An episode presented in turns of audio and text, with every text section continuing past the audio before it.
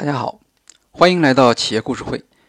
今天我们和大家分享的企业案例故事是一家面包店，叫做原麦山丘。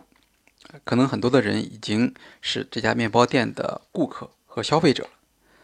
那么我们所介绍的原麦山丘的特点是，它只做面包一个品类。呃，这个故事呢，要从它的创始时期开始。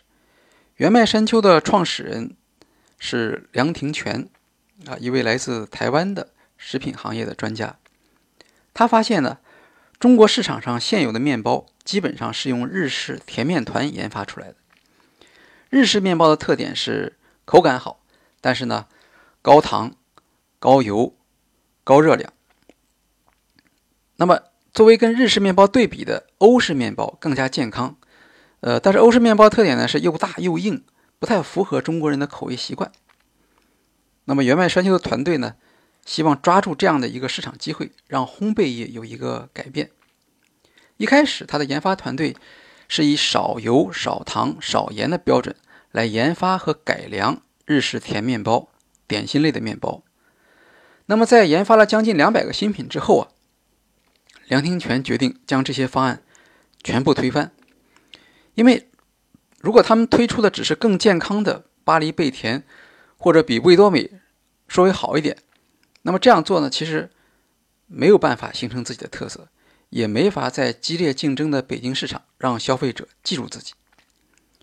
最后呢，他们还是把突破口选在了欧式软面包。那么，欧式的软面包，它既有欧式面包的外观和麦香，同时呢，口感呢又比较软嫩弹牙。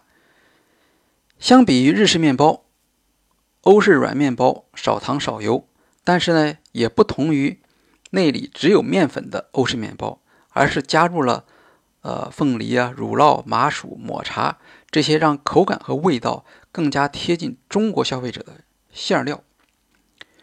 呃，主厨呢是曾经在台湾获得过面包制作冠军的林玉伟，他解释说，原麦山丘给希望吃起来健康。没有负担又追求口味和口感的消费者，提供新的选择和体验。梁廷全说：“低糖、低油、低盐的面包并不容易，不像炒菜的时候少放一点糖、油、盐那么简单，因为发酵和烘焙面包的工艺和技术全都要进行改变。这也是原麦山丘给自己创造的一个竞争门槛。”那么原麦山丘呢？另一个特点是不断的推出新品，它是三个月一次出新品。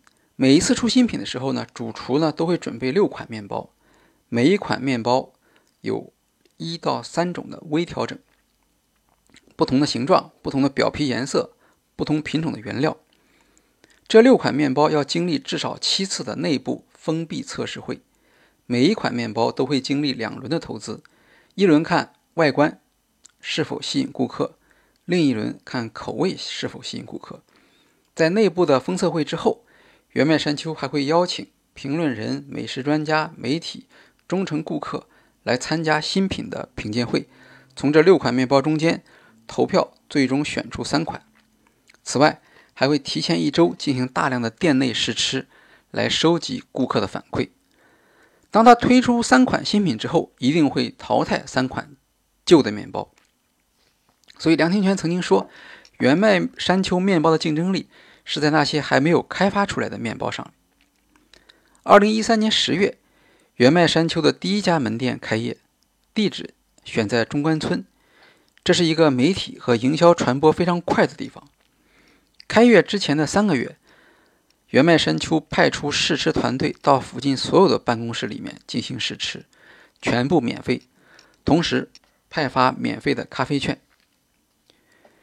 原麦山丘的店面请了日本的建筑设计师专门设计，与一般面包店尽量将面包铺满空间的做法相反，原麦山丘的整个店只在中央摆了一个岛形的玻璃柜，低矮的大玻璃柜非常抢眼。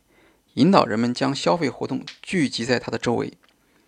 橘黄色的灯光聚焦在玻璃柜里木质货架上的大颗面包上，色泽光亮，像商场里的时尚精品。那样来吸引顾客的眼球，刺激购买的欲望。这些呢，是梁庭泉把台湾的服务理念带到了原麦山丘的店里。比如说，他会为每个顾客主动提供面包分切服务，这个在国际市场上是没有的。呃，实际上它没有增加多少成本，但是它对顾客的体验是一个令人印象深刻的改变。原麦山丘还放弃了烘焙行业每到晚上就开始促销和打折的惯例，它提供大量免费试吃和舒适的环境，消费者可以像逛精品店一样的挑选面包。每个门店都有顾客试吃的 KPI，让顾客能够享受到大分量的、品类丰富的试吃。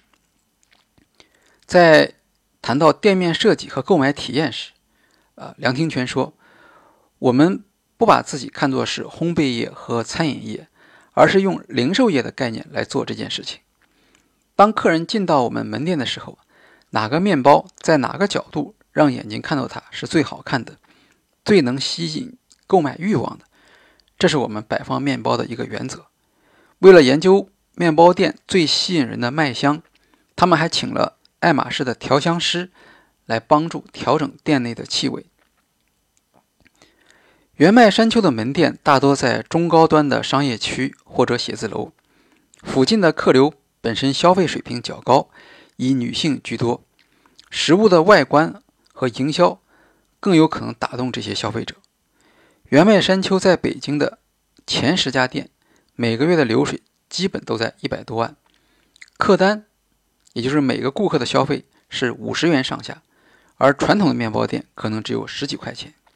由于销售额高，门店租金的比例基本上可以控制在百分之十六。原麦山丘几乎只卖面包一个品类，百分之九十以上的店面收入来自面包。单一的品类有助于强化面包专家的形象。公司还教授顾客如何保存面包，不要把面包放入最容易老化的冷藏室，而是放入冷冻室，之后拿出再室温解冻。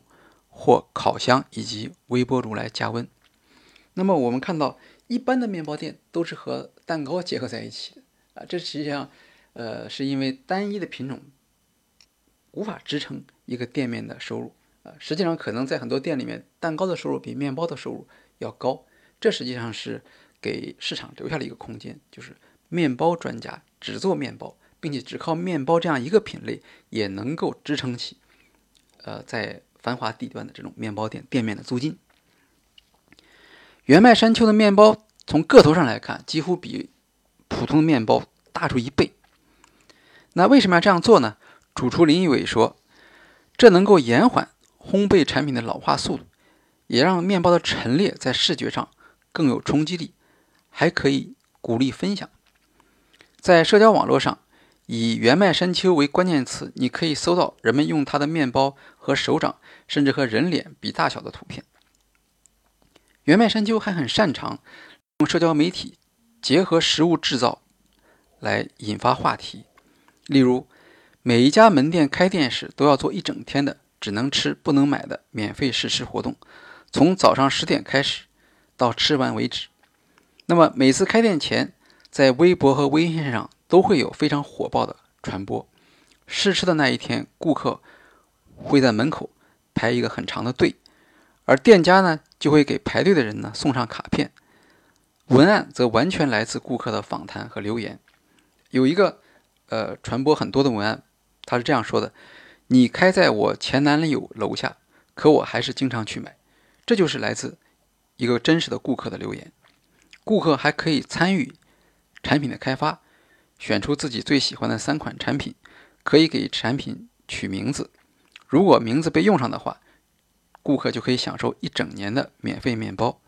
还有像面包袋的设计，纯手工的帆布袋，都是将原麦山丘符号化，给缅面喵的人一种身份上的认同感。总结一下，原麦山丘的成功在一定程度上是营销的成功，也就是针对市场的空缺。创造出新的产品细分。